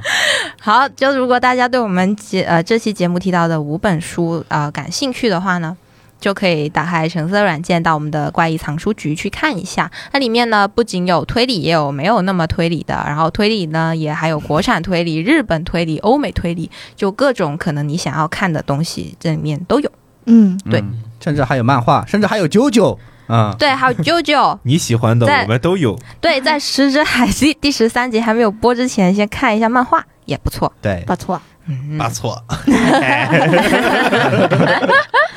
好，然后呢，呃，接下来还要再打一个小广告，就是呢，如果呃你们对于我们的电台有什么意见或者建议，或者呢就想要跟呃跟你同样在收听电台的小伙伴进行愉快玩耍的话呢，就可以关注我们的怪异故事公众号，在里面发送，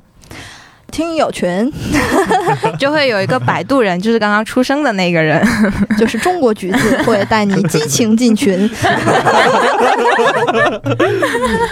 本期节目呢就到这里啦，感谢大家的收听，我是局外人十三，我是局外人橘子，我是局外人以太，我是局外人孙公子。好，我们下期再见，拜拜，拜拜拜。 Sunrise, filling the sky with daylight. It floats away like a lost balloon.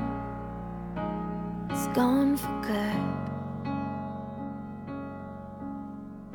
Daylight, filling my lungs with heart.